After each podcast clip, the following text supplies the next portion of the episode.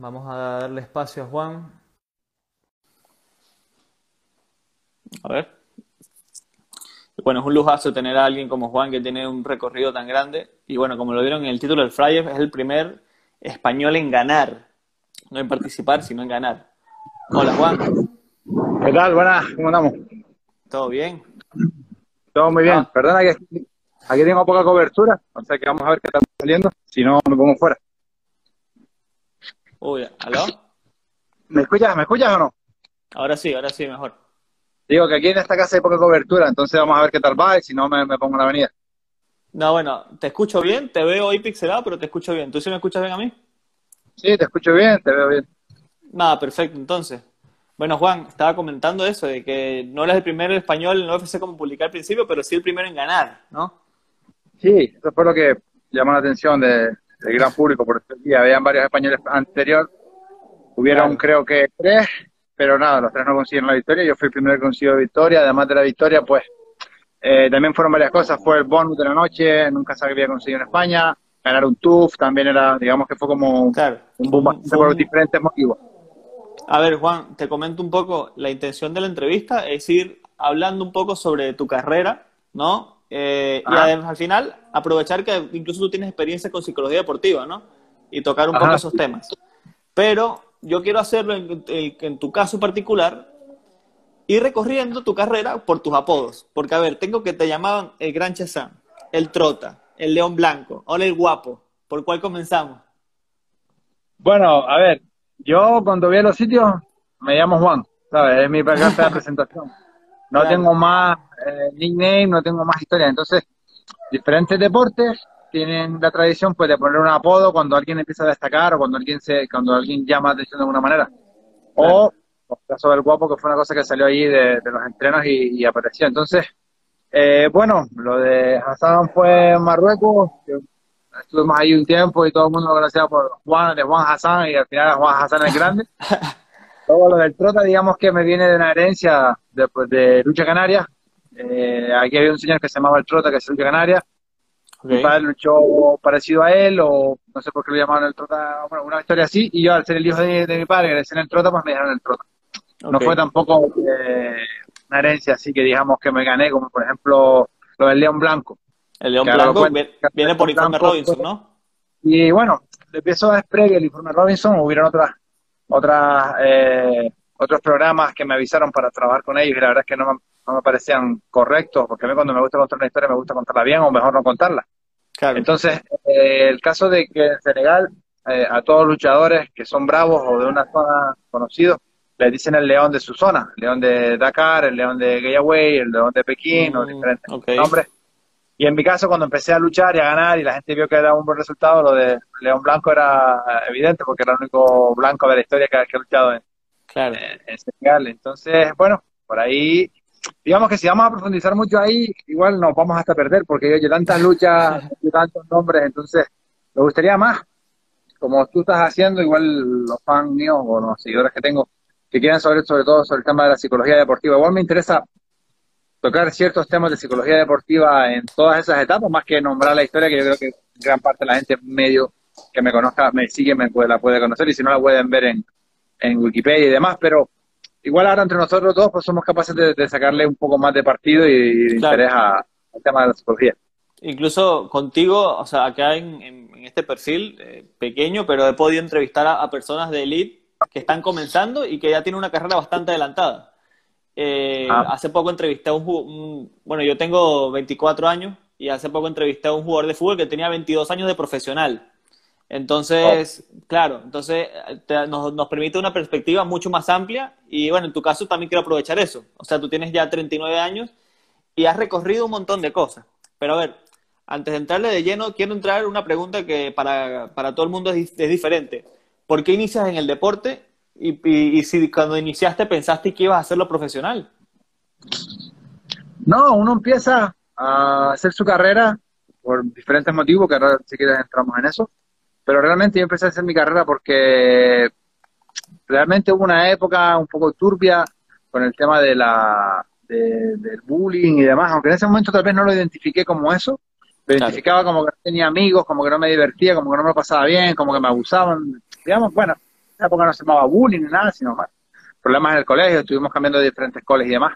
Entonces, digamos que la, en la lucha canaria, el deporte donde yo empecé era como la, donde yo me podía escapar un poco de la, de lo, bueno, de, ese, sí, de, esas historias, empezaba a conocer chicos como yo, grandotes, que a lo mejor podían ser un poco más o menos patosos, porque la, la, la fisiología del luchador canario es algo así, grandote, tranquilote. Entonces, bueno, empecé a ser amigos ahí, y ahí empecé, yo realmente no tenía más conocimiento, a mí me gustaban mucho las historias de héroes, eh, Hércules, este que iba a, las 12 pruebas de Hércules y iba haciendo diferentes cosas, pues a mí, digamos que por ahí me dio también de querer ir a hacer diferentes pruebas en diferentes luchas. Me crié en una escuela multidisciplinar y eso hizo pues tener más facilidad a la hora de, poder practicar otros deportes. Uno no lo hace por querer ser campeón mundial, uno no lo hace por querer llegar, pero uno va probándose, bueno, en mi caso, ¿no? Voy aprobándome, voy viendo mi rendimiento y cada vez vas diciendo, oye, puedo, puedo, puedo, y cada vez vas poniendo con el puedo, puedo, puedo, va superando barreras y, lo mejor es no, no tomar, tener un tope, sino divertirte y cada vez ir a por más, a por más, a por más, sin pensar tanto en el rendimiento, sino en la diversión y en, la evolución personal de lo que eres capaz. Claro. Te, hago una consulta, este, ya que hablamos también del tema psicológico, eh, me llama la atención que, por ejemplo, en tu caso, y también menciono a, a uno de mis peleadores favoritos, que es George St. Pierre, él también decía que cuando inició el deporte también era por tema de bullying. Muchos se podrán preguntar quién le hace bullying a un peleador de UFC. Claro, pero es que nadie nació siendo peleador de UFC, ¿no? Y, en su caso, él decía que el deporte lo ayudó mucho, no solamente a, tener un buen cardio, a tener un buen físico, etcétera, sino que eh, es algo mucho más, que, más profundo que eso. O sea, tiene un, impacto psicológico. No sé cómo fue en tu caso, ¿en qué crees tú que te ayudó el deporte a desenvolverte, sobre todo que lo mencionas a, raíz del, tema de acoso?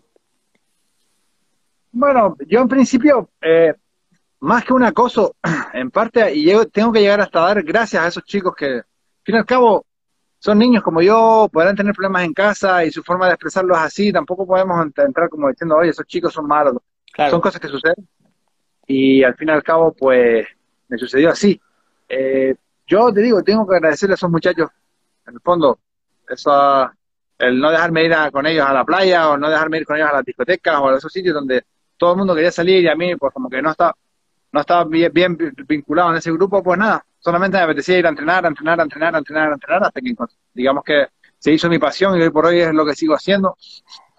Eh, no sé, no, yo no quiero hacer como un hincapié o decir, oh, pobrecito, le pegaban. Bueno, yo creo que yo empecé con las mismas pruebas que con las mismas oportunidades que tenemos todos, que todos podemos ir al gimnasio, todos podemos ir a entrenar, empezamos con las mismas oportunidades, unos más, unos menos, unos pueden ir dos veces en semana, unos pueden ir todos los días tres horas, pero empezar es empezar. De repente alguien se lesiona y a los seis meses ya no consigue la motivación para seguir y podía ir todos los días. Sin embargo, el que va dos veces en semana eh, se lesiona el doble de tiempo y está loco porque se acaba ese tiempo para volver a ir y no solamente dos, sino para reforzarse en tres.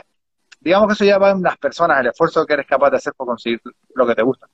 Claro, y hablando de eso del esfuerzo de conseguir lo que te gusta, yo creo que la, algo que te dice mucho a ti sobre una persona son las decisiones que uno toma, ¿no? Que lo que te convierte a ti como persona es lo que tú haces, no lo que tú piensas hacer, ¿me explico? y te pregunto exactamente porque, ¿de dónde sale la idea? O sea, tú tienes un gran nivel ah, en grappling, ¿no? A nivel mundial, fuiste cinco veces campeón mundial, y de repente vas y no sé por qué, ¿dónde sale esa lucha? De ir a una lucha senegalesa, donde tú mismo dices que has sido el primero persona de color blanca. O sea, es muy llamativo, ¿no? Como que no, no, no, no conozco, no conocí al primer atleta que diga, sabes que voy para allá. ¿Me explico? O sea, lo que quiero decir es que esa, esa toma de decisión también dice mucho de ti. ¿Por qué la tomaste? Bueno, mira, eh, como te dije, yo era una de las cosas que me encanta es viajar. Y el viajar y conocer otra lucha, eh, otro deporte, otra forma de entrenar, todo eso me motiva muchísimo, me, me llama mucho la atención. Eh, fue muy difícil. Yo creo que seguramente antes, anteriormente a mí, alguien lo intentó ir a Senegal para poder practicar. Voy a intentar encender las luces porque se está viendo un poco Eh, yo creo que alguna persona lo habrá intentado, ¿no? Porque. Claro, seguramente. Pero... Seguramente alguien lo habrá intentado hacer, pero es verdad que, que era muy difícil, costó mucho. Me fue muy complicado por mil trabas que existieron, temas legales, temas de documentos, vamos, de hubieron mil problemas previos bueno, yo le busqué una solución a todos esos problemas y me seguí esforzando, me seguí esforzando hasta que lo conseguí. No, no hay, yo creo que no hay más, es como... Y me, imagino que también eran, eran difíciles por, incluso por, la exclusión, ¿no? O sea, pienso yo que no, no le gustaría que, estuvieras tú ahí, ¿no? Sí, eh, incluso hubiera, eh, no, no lo voy a llamar racismo, pero sí es cierto que, que, hubieron algunas situaciones bastante incomprensibles, bastante incomprensibles, donde tuve que hacer alguna llamada a la embajada y a los consulados para que tomaran acciones con las embajadas y consulados de Senegal y ellos a través de la federación decir, oye, ¿de qué estamos hablando aquí? Ya no es por el chico, pero quiero saber de qué estamos hablando aquí. Claro. Entonces era, ok, fue como que, claro, mucha gente lo intentó, después me dijeron, primero un tema eh, documentales, luego hubieron temas de, de dinero, y dicen, ok, pues no va a ganar dinero. Cuando los otros peleadores podían ganar 50 mil, 80 mil, y me digo, vale, ok, yo no vine aquí a ganar dinero, es que yo quiero pelear, quiero. fueron tantas pruebas superadas para conseguir esa licencia que al final nos quedó remedio decir, pasa. A día de hoy, mucha gente conoce Senegal, Caín Velázquez estuvo en Senegal, Cyril Gane estuvo en Senegal, han habido muchos grandes atletas que conocen la lucha de Senegal, que han estado allí, no han peleado ninguno. ¿Sabes? En la época que yo fui, que casi nadie sabía lo que era, hoy por hoy mucha gente lo sabe, mucha gente lo vio, y aún siguen sin saber por qué. No, además, que, además que es un deporte, o sea, se te ve a ti ¿no? Y también habla de la, disciplina que tienes que tener, porque pareces otra persona. O sea, tú pones al Juan de UFC y al Juan de Senegal y son dos tipos diferentes.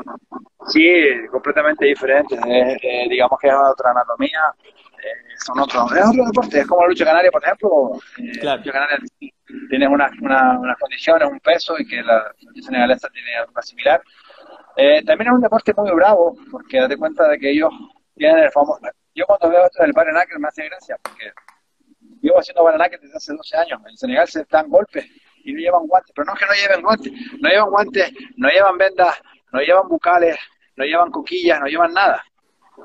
Incluso hasta el tema de la brujería o el, el, vudú y demás, tienen una carga mística, por llamarlo de esa manera, bestial. Para la persona que sea muy sensible para esos temas, igual no le va a venir bien ir a Senegal porque hay muchas eh, historias y muchas cosas que, bueno, que uno va viendo que no vamos a ir, digo, no voy a meterme por ahí, pero es bastante difícil. Eh, eh, es, muy diferente, es muy diferente a lo que vemos por televisión, muy diferente.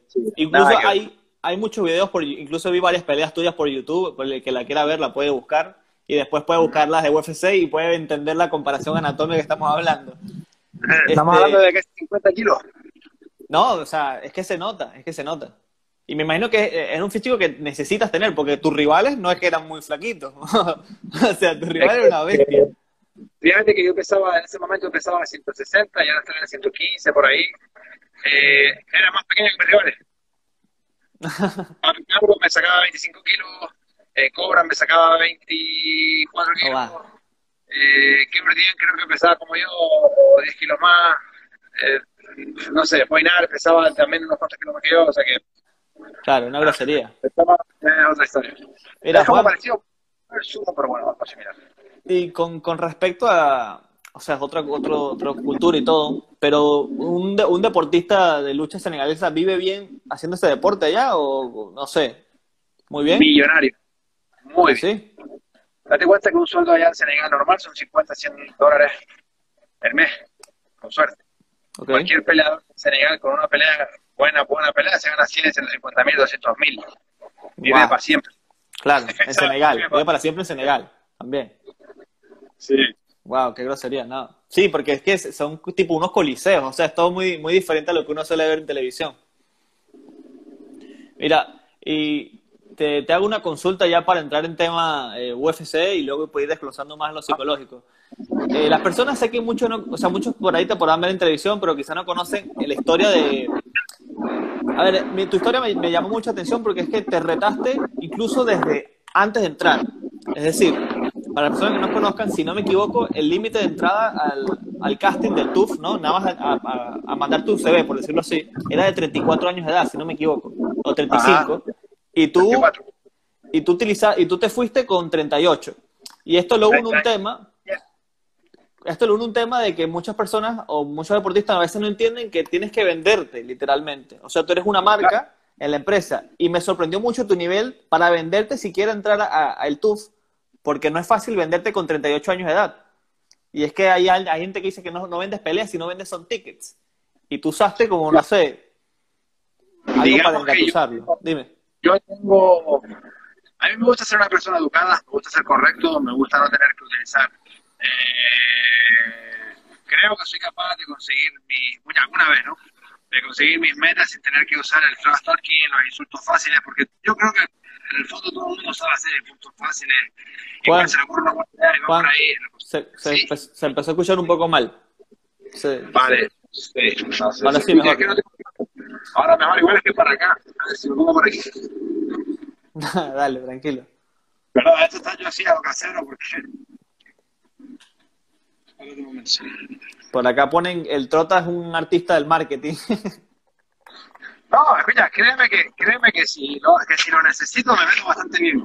Créeme Claro. que si me lo necesito lo vendo bastante bien. Pasa que, eh, por ejemplo, eh, el trash talking con, con Mauri Green en el Tuf, claro, lo tenía regalado, lo tenía regalado. eh, el, chico de color que quiere insultar y abusar con el blanquito.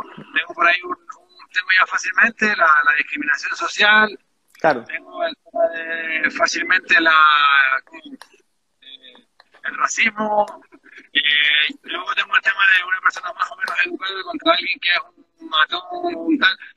No utilicé nada de ese tipo de, de, de porque para mí era fácil, era muy sencillo, no tenía que más que no, todo esto fue un problema de racismo, tal cual, decir cuatro tonterías de esas y ya enseguida encendías el foco. De verdad que yo no quiero ser recordado como eso. Eh, no, no me gustaría tener que utilizar es como yo soy más inteligente porque estudié más o porque lo que sea y tú eres tonto porque no, no, sabes, no quiero recor- Inclu- ser recordado pero- por eso. Incluso, incluso es una estrategia de marketing el no utilizarlo, porque la gente te recuerda como que no lo utilizaste, porque todo el mundo está como que esa, ese clima ahí de que lo- en cualquier momento lo puede decir, en cualquier momento va a soltar un tema de esto, pero al no hacerlo, quedas con una imagen Sí. bastante buena tú y, Es que no- no gana la gente. ¿Cómo?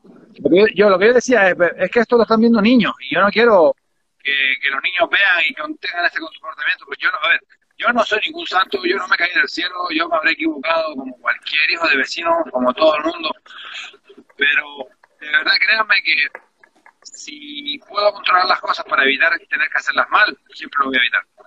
A veces no queda más remedio, o a veces no hay otra forma de hacerlo, o la única forma que tengo de hacer algo es conseguir es haciéndolo mal. Como estamos hablando del tema del TUF. Cuando yo llegué al TUF, eh, primero le pregunté a todos los managers, todos, eh, por favor, consígame entrar. Nadie me consiguió la entrada, nadie me ayudó. No me quedó más remedio que llamar a mandar emails a todas las personas de, de, de UFC, a toda la gente que estaba en el listado del TUF y demás, diciendo que mi historia, que era fulanito, que había conseguido todas estas, que como por dos, tres años no me iban a incluir, que solamente quería que me pasaran las pruebas, que yo pagaría todo y que si yo no era el mejor de las pruebas, que me mandaran para casa. Y una vez que llegué ahí, uno me respondió diciendo, wow, a ver, ven a, ven a las pruebas, a ver de qué eres capaz. Cuando me preguntaron qué pasaría, oye, mira, vamos a ver, si te metiéramos en la casa con todos estos chicos más jóvenes que tú, ¿qué va a suceder? Digo, mira, me vas a meter en esa casa y le voy a dar una paliza a todos estos niños. Realmente no es mi forma de ser, no es mi forma de hablar, pero era lo que yo necesitaba para que ellos dijeran, wow, Claro. ¿quién es este tío? Para- para- Mira, ¿Quién es mira. este tío? Eh, bueno, tenemos que ficharlo. Fue Claro. así, pero en ningún momento tuve, fíjate que en ningún momento tuve soberbia, salvo cuando me explotó allá los nervios en la final y dije, aquí es donde se habla y tal, con semifinales, que tal vez no, no estoy tan orgulloso, pero bueno, me salió así y, y así fue, pero fíjate que, que fuera de mi comportamiento arrogante que lo evité, siempre intenté mantener más o menos el, el comportamiento. Pero es cierto que hay que vender y a veces toca hacer un poco el inverso. Claro, y, y sí, es, al fin y al cabo es un negocio y, y tú como persona también eres una marca, ¿no? Y te tienes que vender a todo eso. Y te, te, te hago una pregunta, bueno, te hago un comentario primero que muchos se están quejando por el, por el audio. No sé, no, es que no sé si... Voy a, no- mira, voy a intentar buscar unos cascos, si me das un minuto, entro en la casa y lo dale, dale, tranquilo. Dale, pero te- si te das desconectar. Bueno, dale. Bueno, mientras tanto me pueden hacer sus preguntas acá. Voy leyendo sus comentarios. Por ahí dicen, saludos a Marcos Junior. eh, saludos desde Irak. Bueno, muchas gracias por ponerte acá. Ya se viene a Juan con el casco. Eh, ojalá se dé Fabricio Verdun versus el guapo. Sería muy buena esa pelea. Muchísimas gracias a todos los que se conectan. Ahorita le preguntamos a Guapo contra quién pelea. Vamos a dar un poco hacia para atrás. Eh, y sí, estoy de acuerdo con un comentario que dice que el guapo es un especialista en el marketing, ¿no? Porque desde el inicio del TUF, lo que no sepa qué es el TUF, es un reality show que se hace de la UFC, donde colocan muchos prospectos en una casa y lo van eliminando en pelea tras pelea. Y bueno, Juan en ese momento fue que ganó ese, el último combate, ganó la final y por eso participó en la UFC, se ganó un dinero importante y además un contrato para seguir peleando en, en la arte marcial, en, en UFC, perdón.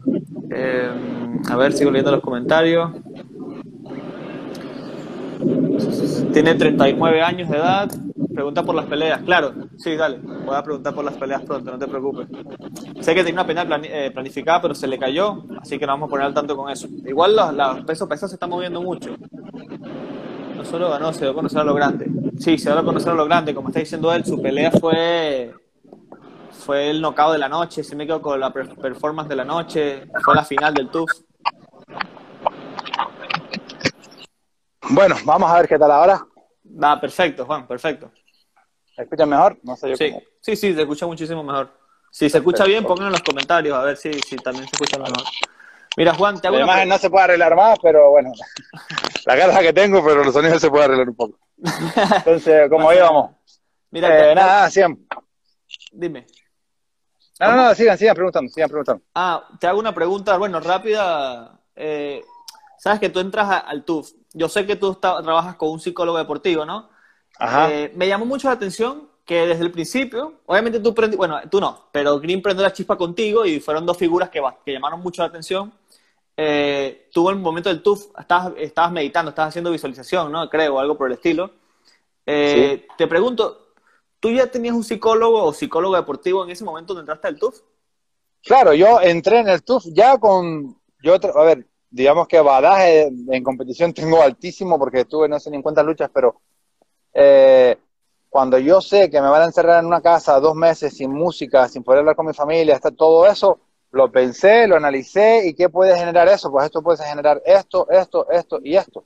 Entonces, ¿cómo puedo contrarrestar eso? Pues esto lo voy a contrarrestar de esta manera, de esta manera, de esta manera. Yo medito, yo hago yoga, pero yo no hago yoga todos los días, ni medito todos los días, porque yo tengo una vida tranquila, eh, vivo bastante bien, sí puedo hacer una o dos veces estiramientos y yoga a la semana, a lo mejor una vez al día, bueno, no una vez al día.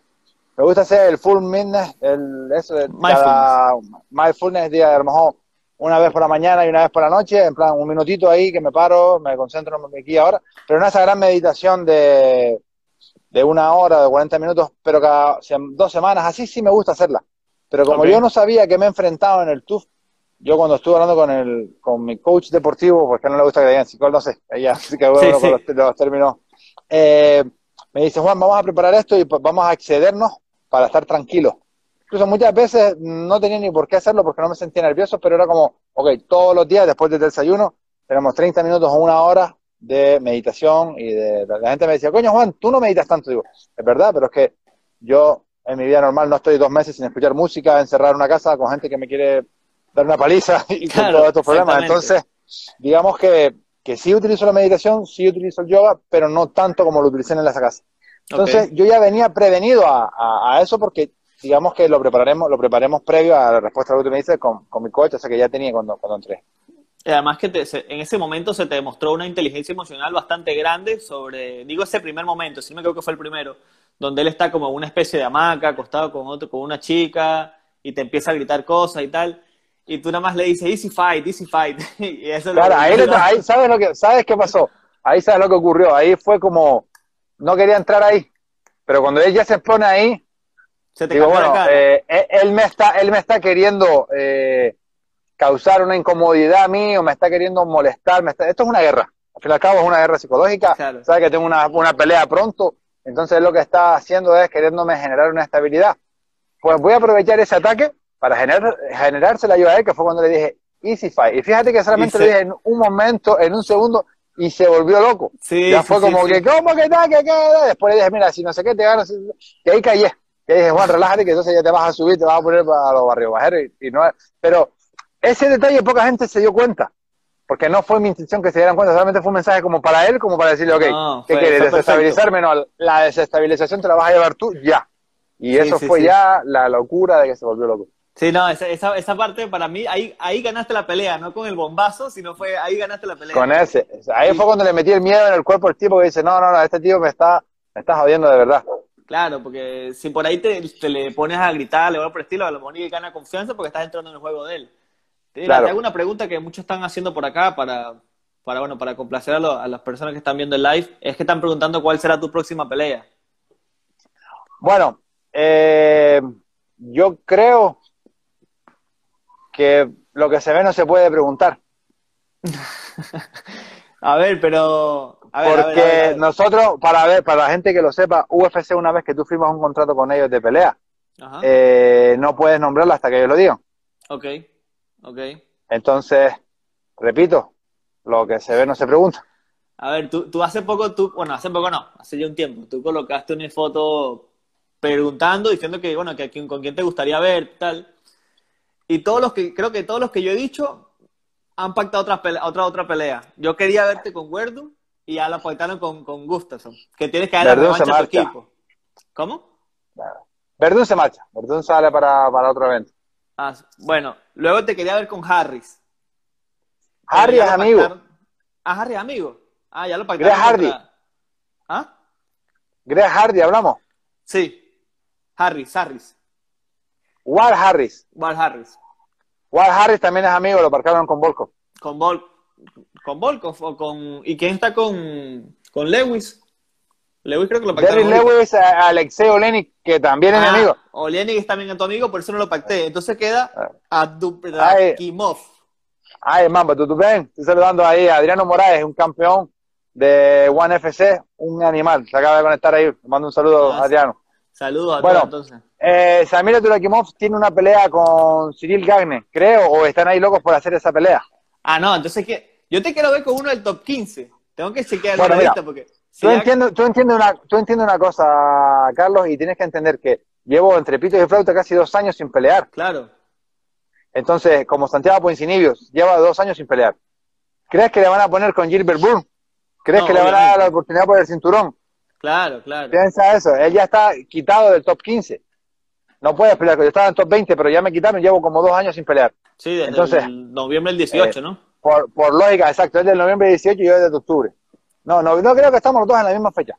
Entonces, yo uno de noviembre y en noviembre no sé qué. Entonces, han pasado casi dos años normales, volver a pelear con una pelea coherente, o alguien en situación similar, evidentemente un récord positivo, alguien que, que esté en UFC, que sea un buen peleador, pero que lleve un tiempo sin pelear. Porque, ¿qué prisa hay? ¿Qué prisa hay en el aspecto de que puedo pelear pronto, puedo pelear a final de año y en enero o febrero puedo pelear con un top 15? Y no ha pasado nada, porque yo puedo tener una pelea para enero. Y a lo mejor en enero es top 15, pero a lo mejor hacer dos previas. Entonces, fíjate, claro. que lo están nombrando, pelear dos veces en 15, en 10 días y están buscando otra pelea. Entonces, no es quiero verte con este, quiero verte con aquello. No, no, no, yo quiero empezar mi carrera ya y estar bien, y pelear bien y no tener lesiones. Eso es lo que yo quiero. Mira, Después, poder demostrar mi nivel, claro. Juan, eh, me parece que lo, que dices es totalmente válido, totalmente cierto, porque creo que el, papel del psicólogo no solamente, como yo lo veo, depende de muchos factores, ¿no? Pero no solamente está en el momento de la pelea, sino eso, lo que estás diciendo tú, la preparación, la planificación, la meditación de, cómo hacer una carrera. Y a ver, tú tienes 39 años, si no me equivoco. Ajá. Es cierto que en la web, en justamente la categoría que estás tú, en los pesos pesados, hay muchas personas que tienen tu edad, incluso mayores, y están en excelente nivel, como la pelea de campeonato que se ven ahorita, quizás son los dos mejores pesos pesados de la historia de la UFC, y tienen que si 40 y dale daños. Te pregunto. Mira, la pregunta es, bueno, dime, dime. No, no, dime tú la pregunta ahora. Eh, Cormier ganó el cinturón con 39 años. Claro. Dan Henderson era de los mejores, 40 y pico. Eh, Randy Couture tenía 40 y pico. Yo creo que el tema de la importancia es la motivación y las lesiones. También la segunda pregunta es, lo que yo digo es, ¿cuántos años es la carrera de un buen peleador de UFC a un buen nivel? Un buen nivel, no te hablo como está haciendo Verdún ahora, sino su buen nivel. O el buen nivel de Caín Velázquez. ¿Cuántos, ¿Cuántos años tuvo buen nivel Junior Cigano? ¿Cuántos años? De buen nivel. Sí. Buen nivel son 3, 4 años. Eso es lo que yo quiero. Yo no me voy a estar arrastrando, yo no me voy a estar peleando. Eh, yo ahora que pierda dos, tres, no voy más porque yo ya conseguí. Mi, yo, mi sueño era llegar a UFC, pelear y perder. Es decir, mira, esta blusa y estos guantes me los puse yo. Ahora resulta que encima voy como que antes del TUF, eh, haciendo unos entrenamientos increíbles, has cambiado mucho, he mejorado muchísimo, y ahora encima te queremos ver en el toque. Oye, vamos, pero recuerda que mi idea nada más que era llegar y perder.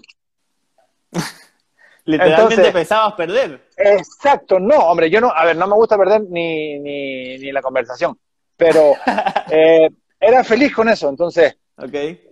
Eh, digamos que todo lo que no sea gloria es una derrota o está mal, no. Al otro día me decían, en Suecia no están contentos con Gustafsson. Coño, pues yo quisiera que Gustafsson fuera español. Claro.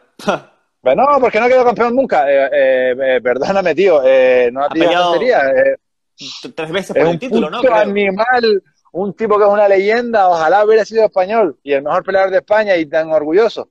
Pasa que la gente, no, pues pues bueno, me parece muy bien. Está claro, hay cada uno con su tal, pero a lo que yo voy es que, ¿qué tipo de coherencia es que lo que no sea gloria no vale? O sea, que eh, disputar un cinturón no es la leche, estar en el top 14 durante una o dos peleas no es la leche, eh, ser peleador del UFC no sirve. Entonces, ¿de qué estamos hablando? ¿Quién está criticando el qué? Yo puedo, yo puedo aceptar críticas de alguien que haya conseguido algo. Yo puedo conseguir una crítica de Enrique Wasabi, que fue uno de los primeros españoles bueno, el segundo español que entró en la época, el primer español que entró en la época moderna de UFC y que me diga, mira Juan, pues esto o aquello. Un tipo que ha hecho. Puedo recibir una crítica de Joel Álvarez, que es el chico del otro español que estaba. Puedo recibir una crítica de gente que haya conseguido algo. Una crítica de quién. Yo lo siento, yo las críticas de mi familia, mi círculo de amigos y de alguien que haya conseguido algo. Evidentemente, escucho todos los consejos, los buenos y los malos, yo valoro y tomo mis decisiones, pero crítica, crítica, oye, lo siento que yo estoy bastante coherente y consciente de lo que hago, que para eso pago mi psicólogo y para eso pago mi coach deportivo que nada tiene que ver una cosa con la otra. Claro. Mira, y, te hago otra, bueno, un comentario. Siempre que yo soy muy fanático, o sea, yo, yo fui fanático de UFC y mucho después fui, fui psicólogo. O sea, lo, lo, apasionado lo tengo por delante de, a veces de, lo profesional cuando se tratan estos temas. Este, entonces te, te hago un comentario, es que mucha gente cuando lo ve de afuera como que piensan que, no sé, como que si fuera fácil. Yo siempre digo que el más malo de la UFC, si lo pones en una lista, el más malo de UFC le da un baile a todas las 156 personas que están conectándose ahorita y, y a mí, obviamente. No, escucha, eh, ahora mismo yo soy el mejor peleador de MMA de España por reconocimiento o de lucha. Que no es fácil, que no es fácil y parece que no es suficiente. Estuve en el ranking en el top 20 del UFC, estoy entre los mejores 20 peleadores del mundo de mi peso. Es una locura, es una locura. Eh, por favor, yo eso cuando hace cinco años no era capaz ni de soñarlo. Y ahora quieren que sea campeón. Oye, yo voy a entrenar, yo estoy entrenando como si fuera a pelear con Cormier. Yo estoy entrenando como si me fuera a ir la vida con mi ósico, como si me tocaran gano o cualquier tipo de... Mi entrenamiento, mi esfuerzo, mi todo. Pero, bueno, también hay que ser consciente de cómo están las situaciones y de cómo están las cosas y hasta dónde puedo llegar y hasta dónde pueda llegar. Por mi esfuerzo no va a ser por mis ganas de intentar hacer las cosas, no va a ser, va a ser porque no llego, porque no te puedo hacer mejor que yo, por lo que sea, pero no por mí. Hay, una, hay algo que quiero resaltar de, de, ti y de otras personas con las que por acá también estuve hablando con Laureano Staropoli, no sé si lo conoces, Pepi, amigo de, también de, de Santiago sí, argentino. Bueno, y él, él, también, muy similar a lo que tú dices, se, se plantean en su cabeza ¿no? unas metas que son bastante, bastante realistas, pero también difíciles, eh, pero cortas. Y por ahí tú puedes escuchar a una persona bastante, mucho más optimista, mucho más creído, que puede decir que no, tú puedes ser campeón y tal, pero la diferencia es que ustedes lo están haciendo y otras personas se quedan ensoñando. Y, la, lo que quiero mencionar es la meta a corto plazo.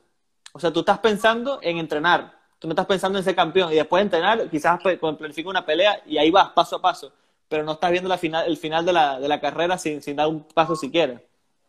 Claro, Exacto, ahí tienes toda la razón. Yo no puedo estar pensando en llegar a, a un top 15, en ser campeón, en, este, en pelear con Engano. no, yo tengo que prepararme ahora al 100% contra mi próximo rival, buscar la manera correcta de hacer mi pelea, de hacer lo mejor que pueda, hacer lo posible por ganar.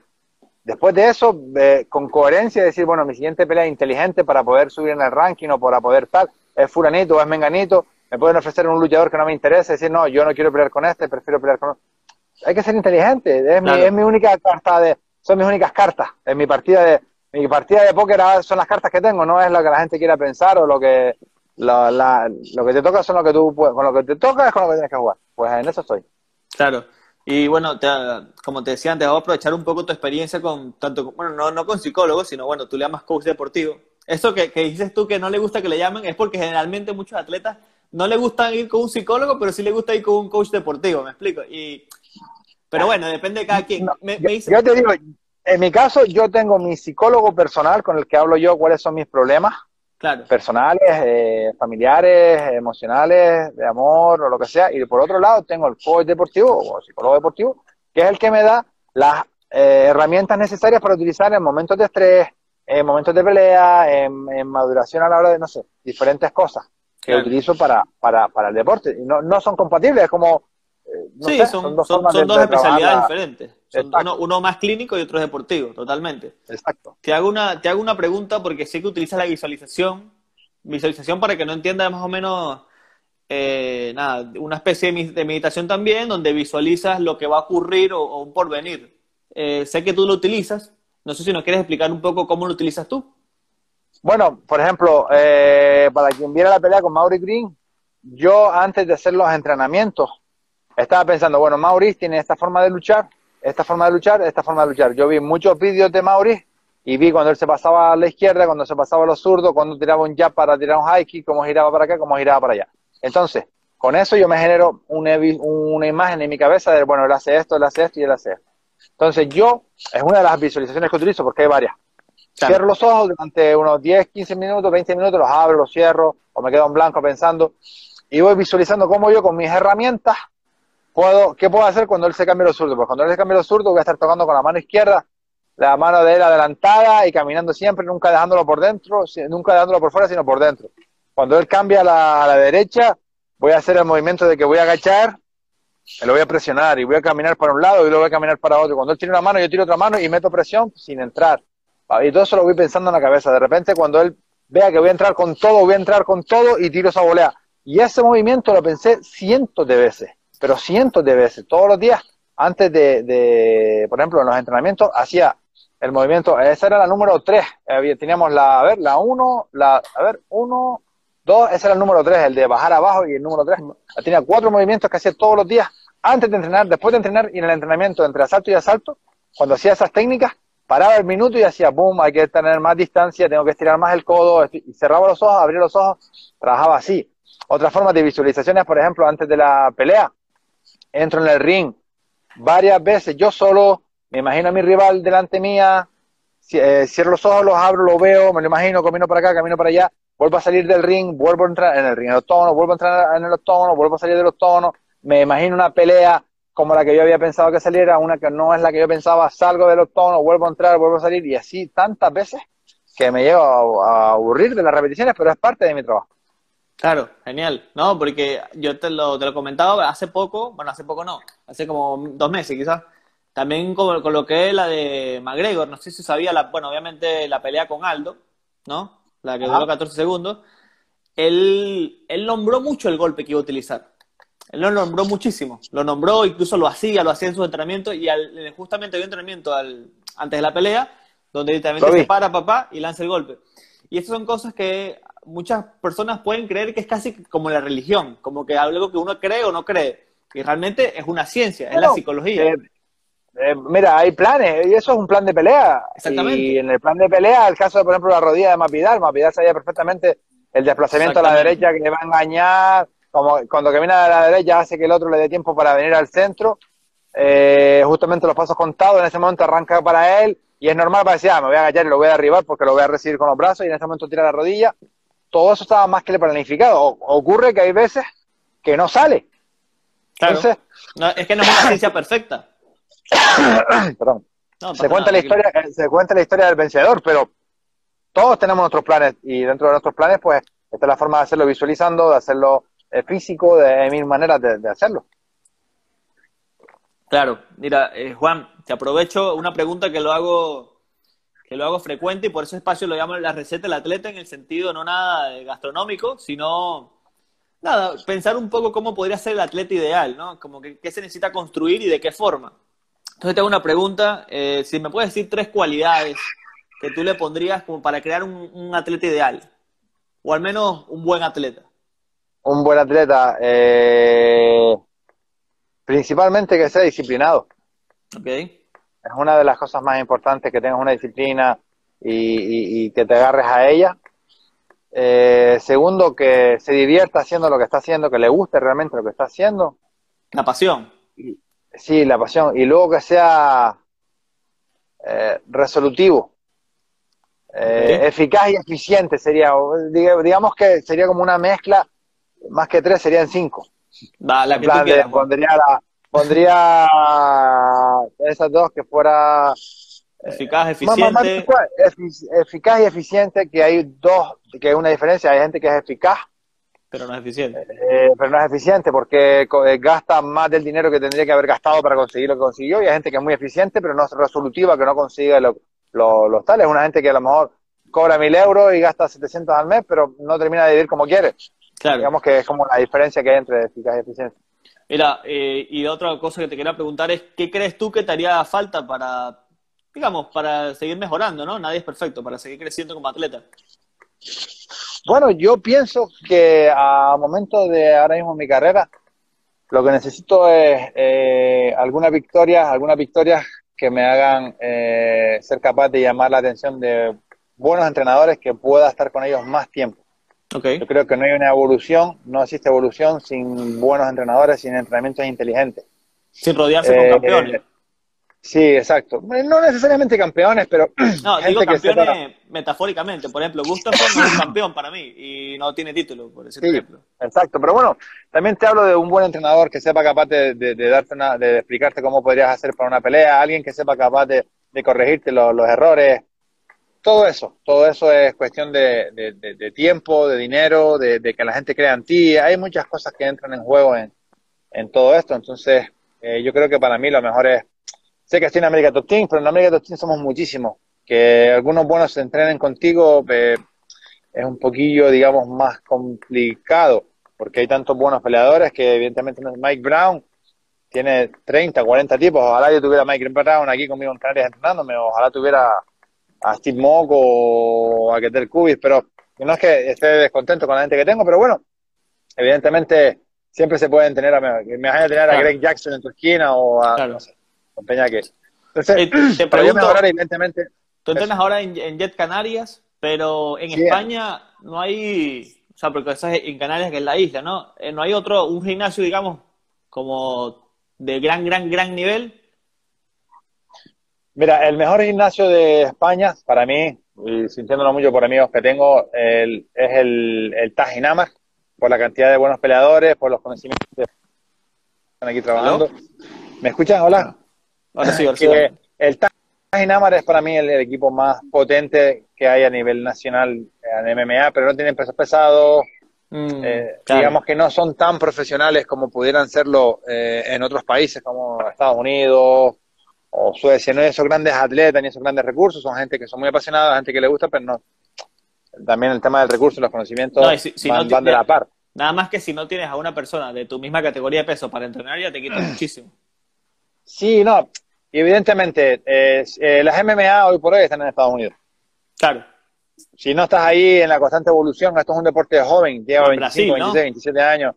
Mm, eh, eh, no, no, no, no, no, no. Todos los campeones, todo, todo, todos, casi todos los campeones están en Estados Unidos y los que no están en Estados Unidos están viviendo en su país con sus entrenadores y con dos o tres americanos que les están cubriendo las carencias que, que tienen.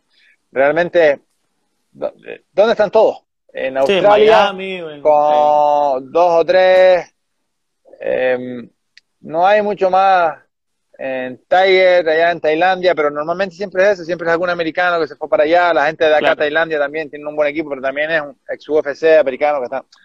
Hoy por hoy la, la, la, eh, eh, el día a día está allá. Entonces, cuando Khabib con todo el dinero que tiene se marcha acá, cuando, no sé, cualquier gran peleador que quiera hacer una buena carrera exceptuando la gente australiana, estos chicos, los de sí, la de Sanja, Volkanovski, estos chicos, de resto casi todos están allá. Sí, hombre, Max Holloway, pero también es a Estados Unidos, Hawaii. Digamos que en principio la mayoría, de verdad, la mayoría de los brasileños quieren marcharse a, Estados Unidos.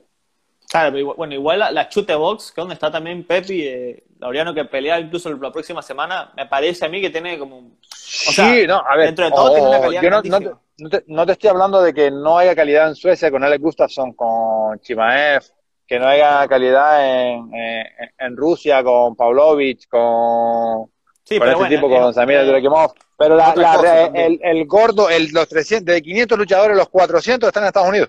Claro. Y de 100 entrenadores, el 90 están en Estados Unidos. Con eso no quiero decir que el mejor luchador y el mejor entrenador esté allí, pero coño, la gran mayoría sí. Entonces, eh, lo más importante es tener gente que esté en esa constante evolución, en esa constante mezcla, para, para, para evolucionar. al fin y al cabo es lo que estamos hablando, de tener mejores conocimientos para ser capaz de, de, tener mejores técnicas. Claro. Mira, Juan, te aprovecho ahora para hacerte ya la parte del público, que ya quedan unos 13 minutos. Por ahí también te pregunta, bueno, aquí dicen, muchas gracias que... habíamos, que, habíamos quedado en 30 minutos, pero venga, los terminamos. no hay eh, problema, venga. acá, me, acá por fin me tiraron una flor a mí, me dijeron que muy buena la entrevista, así que nada, gracias por, por, ah, el comentario. Pero te hago un eh, preguntan cuál fue tu rival más difícil. Bueno, eh, fuera de la UFC fue Martin Budai, que la semana que viene viene a Canarias, esto es una primicia que tienen aquí, a hacer sparring conmigo y van a empezar a llegar varios peleadores. Uno de ellos es este chico Martin Budai, que tiene 7-1, 8-1, la única derrota que la tiene que es conmigo, es un peleador muy fuerte, encima me partí la mano y esa pelea fue muy dura. Dentro de la casa yo pienso que el luchador más complicado por la estrategia que hice, que tal vez me equivoqué un poco, y por las fuertes boxeo y judo que tenía, fue Benzo Soli, que luego estoy viendo que en UFC no le está yendo tan bien como por ejemplo Mauri Green, que o tal vez fue la estrategia que, que, que usé, que, y lo que hablamos de que Mauri entró con uno, con una pre, con una pre pelea perdida, que es la que, fue aquella discusión. Entonces, para mí el rival más difícil tal vez no fue el más duro. Yo creo que el más duro pudo ser Mauri Green, pero debido a la pelea le gané fácil. Y Benzo Soli, que pues, tal vez podía haber sido más fácil, me costó bastante. Ok. Acá también y la final de Justin la, perdón, la final de Justin Fraser para mí fue una pelea que entrené muy fuerte, pero yo estaba muy convencido porque yo había hecho lucha ya con él, que era su fuerte, y para mí era bastante manejable. Te, te digo, te voy a ser sincero. Yo quería que perdieras esa pelea porque Justin Fraser, la historia que tiene, eh, era, era muy buena. Mira, te, digo, Carlos, te digo una cosa, fíjate que tengo fotos, no las he subido porque tampoco quiero hacer eso. Fíjate que terminé la pelea, conseguí mi sueño para correr, saltar, gritar, ah, lo conseguí, estoy aquí. Me puse de rodillas al lado de él y dije, tío, lo siento, disculpa. Sí, no, eh... ¿Sabes? Se puede ver en el vídeo. No me volví loco a saltar, conseguí. Me quedé yo polvo y digo, tío, disculpa, mi hermano, pero es tu sueño contra el mío. Eh, lo siento mucho, de verdad, disculpa. No, me di un abrazo, tal. Esa fue, fue, una, fue una pelea bastante emotiva para él, bueno, también me imagino que para ti también. Sí, sí, sí, sí, sé que, y, y sinceramente, por si, si Dios existiera o el karma existiera, tenía que haber ganado él. Por eso no creo tanto en parte. Sí, no, la verdad que sí. Yo, yo te, te, soy sincero, no te lo pensaba decir, pero te lo quise No, no, no. Y, óyame, yo realmente, una parte de mí, no me hubiera sentido mal perder con ese chico. Claro pero la realidad es que, eh, mano, eh, coño, y Benzo Soli tiene siete niños o cinco niños, les quería dar de comer, no sé qué, no sé cuánto, pobrecito, yo le estaba pegando y le decía disculpa, pero tengo que pegarle, hermano, es que hay, hay, hay un vídeo donde el tipo decía, yo le decía patito a él, le decía, ¡ay, sorry patito! Y puf, con el codo a la cabeza, ¡ay, sorry patito! Y puf, con el codo a la cabeza, era como hijo de puta, no me digas eso, que parecía que me estaba sintiendo como un niño. Entonces, bueno, no sé, tampoco, como te digo, no hago las cosas perfectas, me equivoco mucho. Claro, mira, aquí dicen que sí, creo que sí, ¿no? Que fuiste amigo después de, de Maurice Green, ¿no? después, hoy en día. Sí, hubo, sí, ahora tenemos buena relación, tenemos una relación coherente, guay, hemos incluso quedado para hacer algún día sparring y demás, o sea que tenemos buena relación. Genial. Eh, acá te preguntan, ¿cómo viste a Gustafsson para el combate con Werdum? Eh, yo lo vi bien, tal vez unas equivocaciones que tuvieron en el gimnasio más que Alex. Eh, yo, creo, yo creo que ellos tienen que cambiar el tatami estás entrenando en un tatami que resbala mucho y tú no puedes entrenar en alto nivel con esos fallos. Tú no puedes tener de pared a pared cuatro metros cuando peleas en un octógono que mide ocho. Entonces esas cosas donde te cogen un pie y das un salto y otro y te estás apoyando en la pared, no es lo mismo que que te cojan la pierna en medio de, un octógono donde no tienes jaula por ningún lado. Claro. Son cosas que parecen tonterías, pero hay que tenerlas en cuenta. Luego caes al suelo o un suelo que no resbala, porque el que ha pisado un octógono de UFC sabe que eso es como si fuera tela dura de barco de esas que no va para ningún lado. Y el tatami que tienen ellos ahí es muy, muy, muy liso. Esa lona de plástico que desde que sudas un poco te repara. Entonces, el cuerpo, que la necesidad que es el core para rodar y para girar en esos momentos, no es, eh, no es la misma. Igualmente decimos, lo finalizó Verdún, vaya, quien diga que no, que, no te pueda hacer eso, yo seguramente si pelea con Verdún, un gran porcentaje de que me pueda finalizar, o no, pero digamos que es su fuerte, entonces no, no es nada extraño. Claro, sí, no, y bueno, Verdú no tiene nada que, demostrarle a nadie, ¿no? El tipo es una bestia. Pero mira, mira cómo entrenó, mira cómo entrenó. Le, digamos que con Alex Gustav, con, con Alexei Olenik el tipo se lo tomó a broma, el rusito este, ta, ta, ta. Alex fue muy preparado, sí, le dio una tremenda paliza y yo creo que eso le sirvió para decir, oye, no, tengo que entrenar, niño, vamos a poner la fila que esto no es un baile. Creo que y ahí se le dio con Olenik se apostó demasiado a su jiu-jitsu y se quedó en eso y, no le salió nada. Mira, te hago pensó que por la experiencia y tal, pero bueno, dime. Te, hago acá, bueno, te preguntan que si tienes novia. eh, no. No, ok. Te dicen que porque, no, a ver, tengo esta acá. ¿Dónde puedo conseguir una camisa tuya? Dicen. Mira, solamente hago camisetas cuando voy a pelear. Ok. Y realmente, no sé si para mi próxima pelea la hago o no la hago. No me gusta tener mi camiseta como vendo camisetas y hay camisetas, sino no, que tengan un motivo concreto, un por qué. Entonces, eh, hago una serie limitada y ya, no es que se pueda conseguir. Me gusta que cuando alguien tenga algo mío sea bastante exclusivo, no una cosa que cualquiera consigue. Entonces, en principio no hay, y si para mi próxima pelea la consigo hacer, pues, o sea, que le quiera que la quiera conseguir, que lo intente hacer porque durará poco y luego no volverá a hacer más. Eh, te hago dos preguntas, estas son mías. Vale. La primera, eh, ¿cuál sería tu pelea como espectador, como fanático, de fantasía que te gustaría ver? Y la segunda era, ¿con qué pelea de fantasía te gustaría tener a ti? O sea, ¿qué rival? ah, como fantasía, bueno, a ver, eh, ¿qué pelea de fantasía me gustaría ver? Yo creo que hoy por hoy están habiendo muchas peleas y hoy por hoy UFC ofrece peleas bestiales.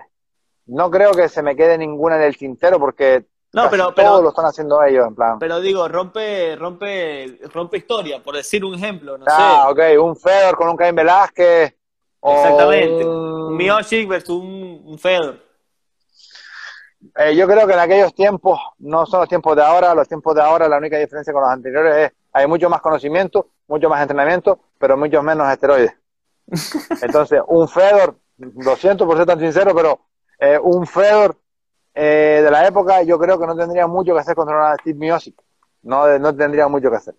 ¿Y, cuál sería tu, tu pelea ideal? Yo tengo fe en mí y creo que podría tener buenas peleas contra gente que han sido leyendas, como puede ser el caso de Overeem, el caso de Brock Lesnar, el caso de, no sé, alguno más, Derrick Lewis. Eh, no, hablaste de esteroides, hablaste esteroides y lanzaste dos nombres. Soy un poquito jodelón, soy, tú me, estás cogiendo el rollo. Tengo una, una, una sublínea esa que si es como que si empiezas a leer la, la primera letra de cada frase mía, te mando un mensaje, algo le vas, le vas cogiendo el rollo. Tengo Entonces, bueno, en principio eso, tal vez, no sé, creo que para mí sería una pelea más fácil de Steve Miosic que Cormier.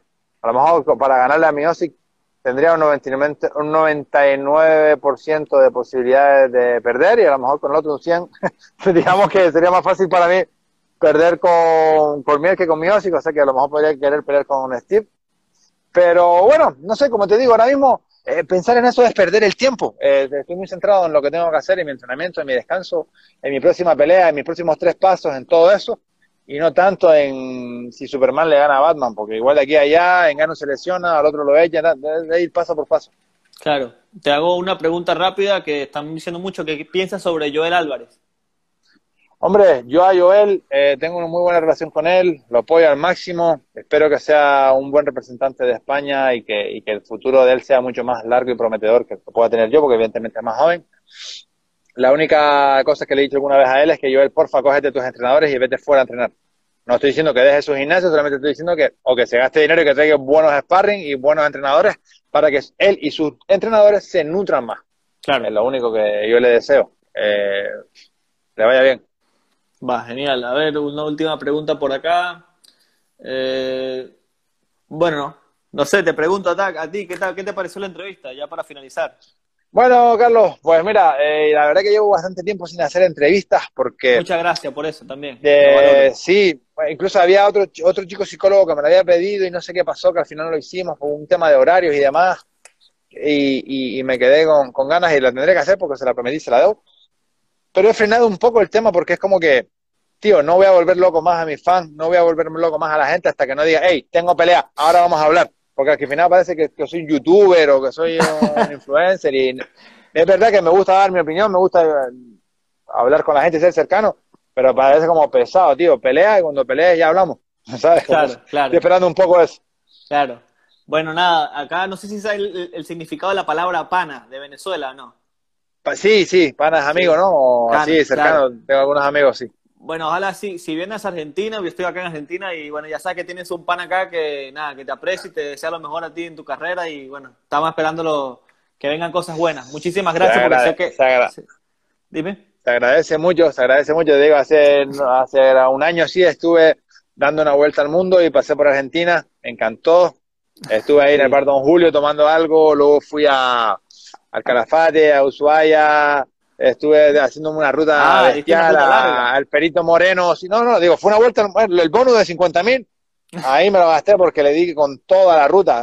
me pegué como tres meses por dando la vuelta al mundo, porque fui a Chile, de Chile me fui a, a Nueva Zelanda, Australia, nada, nada. Fue una, locura de, viaje. ¿Cuántos países has visitado? Eh, bueno, por países no sé si serán 100 o 110, pero por darte cuenta que Estados Unidos es un país. Y estamos en Hawái, en Washington, en Nueva York, en la Miami, en Luisiana, en Los Ángeles, en Las Vegas. Eh, digamos que he estado en tantos sitios dentro de un país. Qué genial. que no sé, eh, tengo un mapa ahí con muchísimas chinchetas, muchísimas, más de 500. Qué genial. Ojalá y, y pueda tener otra, otro bonus, ¿no? De 50 mil y te dejo. Hombre, le, pienso, no, ahora mismo no, tengo, tengo, ahora mismo, como les dije, tengo eh, la fortuna. Eso fue porque me había roto la mano y tenía que recuperar, entonces fue como, venga, aprovecho y descanso. Espero que, que el bonus siguiente lo pueda utilizar en seguir invirtiendo en mí, en seguir mejorando mi, mis carencias y en ser mejor peleador, porque ahora mismo voy con todo a, a, hacer todas las peleas que pueda, lo mejor que pueda y a llegar lo más alto que, que, que me dé de tiempo, ¿no?